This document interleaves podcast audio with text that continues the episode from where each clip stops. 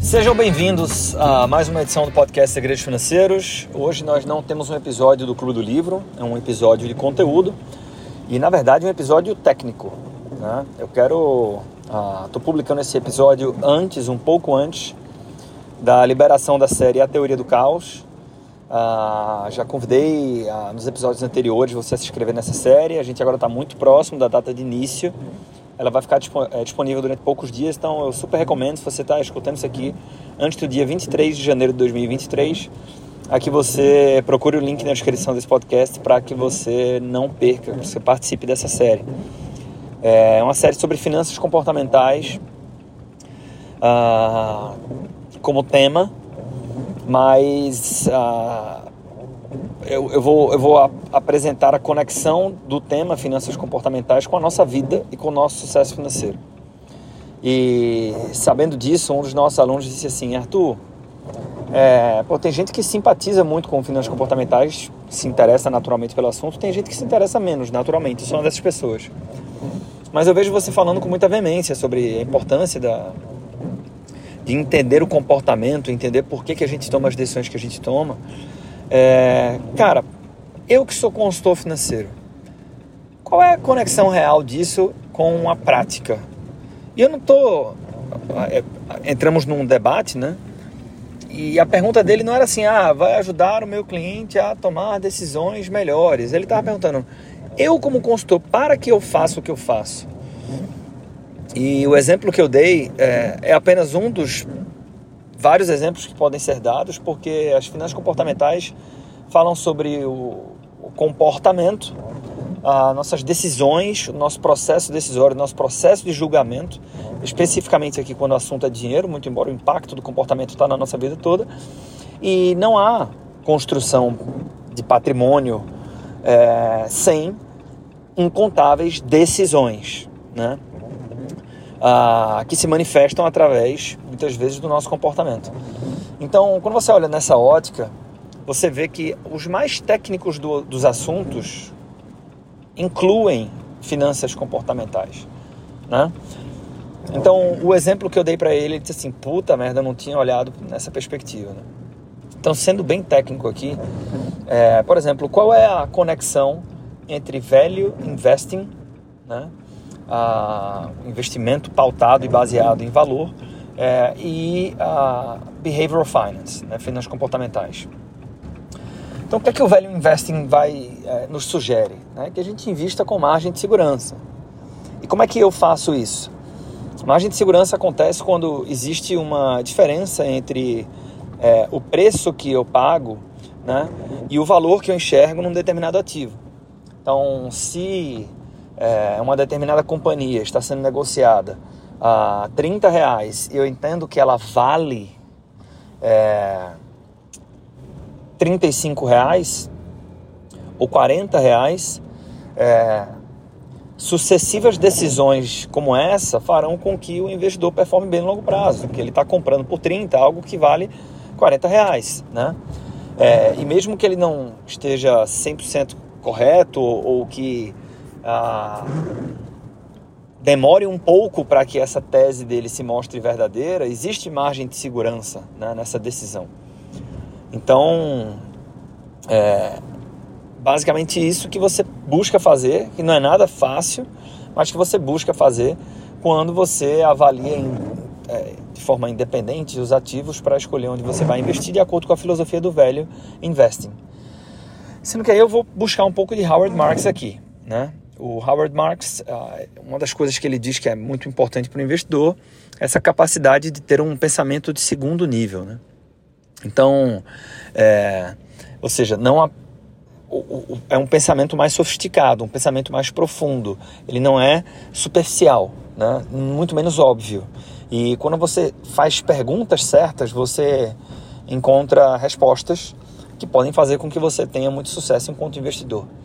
Então, um exemplo de uma a pergunta certa seria justamente uma pergunta de segundo nível, né? uma pergunta que nem todo mundo se faz, que requer diligência, requer um pensamento crítico para que você chegue nessas perguntas e essas perguntas, por serem mais profundas, vão levar a um conhecimento que vão apoiar o investidor em boas decisões de investimentos.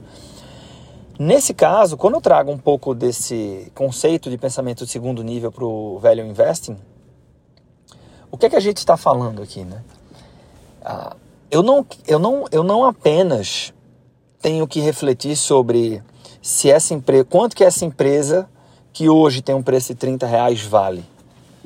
Se eu entender que ela vale 40, é, isso pode ser um excelente negócio. Sendo que essa é a minha perspectiva. Um pensamento de segundo nível tornaria essa reflexão é, mais sofisticada. Como? O que importa não é apenas o que eu penso sobre essa empresa, mas o que é que o mercado pensa sobre essa empresa. Porque isso pode impactar a minha leitura se é ou não um bom negócio investir nesse ativo. De tal maneira que, nessa perspectiva, é... entenda que o mercado enxergar essa minha assimetria entre é, valor e preço é o que vai materializar minha tese. Então, o fato de eu comprar ações dessa empresa a 30 reais não vai fazer com que ela chegue a 40. Para que ela chegue a 40, que é o que eu entendo que ela vale, se eu estiver certo, o mercado também precisa enxergar isso. Né?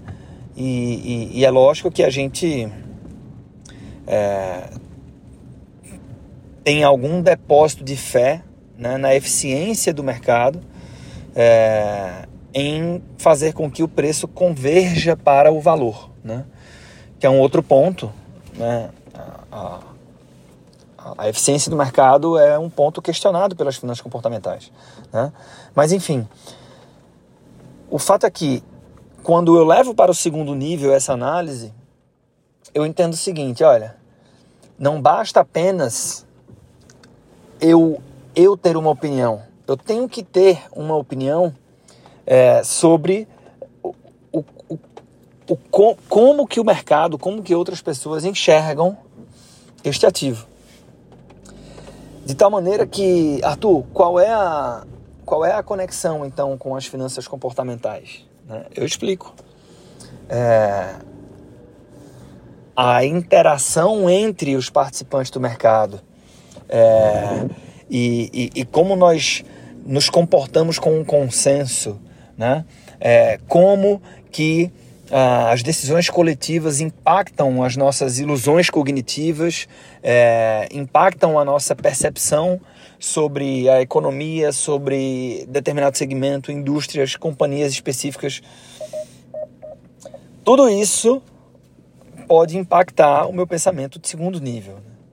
Tudo isso pode fazer com que a minha conclusão acerca de da resposta da pergunta, né, é um bom momento para investir nessa empresa ou não, pode ser que ela mude, né? E essa relação entre os participantes do mercado, como as pessoas pensam, é, o que é que o impacto coletivo traz para o julgamento individual, todos estes campos são estudados e debatidos pelas finanças comportamentais. Né?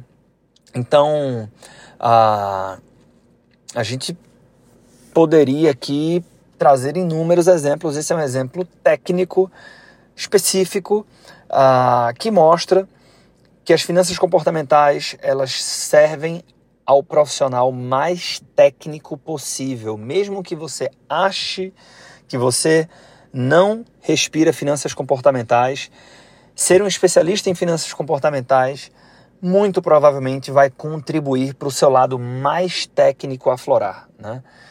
Então, por que, que eu estou falando isso? É, como você tem o termo comportamento dentro da ciência, né? É, muitas pessoas confundem isso, falam, não, não, mas eu não sou comportamental, eu não sou, eu não sou coach, eu não sou é, dessa galera aí de falar de comportamento. Eu sou um cara técnico, eu sou um analista, né? Ou então sou um consultor financeiro técnico, eu falo de asset allocation, parará, parará, parará. Por exemplo, quando você faz a asset allocation, é, você provavelmente, ou pelo menos, mesmo que você não faça, você tem que concordar que o mundo né, se inspira uh, no que o Markowitz nos trouxe. Né? E quando você fala da, da, da forma como você busca as, as classes de ativos que são uh, que têm correlações negativas entre si, né? para encontrar uma relação risco-retorno ótima. Então essa teoria moderna do portfólio, ela inspira muitos portfólios até hoje, mundo afora. E quando você e quando perguntaram pro, pro Markowitz, né, como é que ele como é que ele montou o portfólio para o fundo de pensão dele, o próprio prêmio Nobel, né, disse assim, rapaz, eu montei uma carteira 50% equities, 50% bonds, né? 50% renda fixa, 50% renda variável. Por que, Markowitz? Cara, eu pensei que se tivesse um, uma alta muito forte no mercado, eu não ia querer uh, ter uma exposição nula aos equities, né? Eu ia querer participar disso de alguma forma. Mas eu também pensei que se a queda no mercado, houvesse uma queda é, muito significativa no mercado, é, e eu tivesse 100% da minha carteira alocada em equities, eu não ia querer uh, ver o resultado dessa cena. Né? Então, na dúvida, eu fiquei aqui no meio a meio. Então, perceba que o próprio prêmio Nobel né, não seguiu o seu modelo complexo e a decisão do que ele fazer com o seu próprio patrimônio ela teve uma série de nuances que são explicadas pelas finanças comportamentais. Então, se você é, é alguém realmente comprometido a, a construir riqueza, é, ou se você trabalha com finanças, por favor, é, é, nós na Empreender Dinheiro nós temos um programa de formação de especialistas em finanças comportamentais, o NeuroExpert. A gente, se você ouvir a tempo, vai fazer uma série uh, sobre tudo isso e muito mais, chamada Teoria do Caos. E ah, sendo ou não sendo conosco, ah, quando a sua agenda permitir, busque mais conhecimento sobre essa área, porque é uma área que é um conhecimento que vai te engrandecer muito como pessoa e como profissional. Uh, eu espero que você tenha curtido esse episódio. Espero que a gente se encontre na Teoria do Caos ou no nosso programa de formação de especialistas em finanças comportamentais, o NeuroExpert. Desejo muito sucesso e até o próximo episódio do podcast Segredos Financeiros.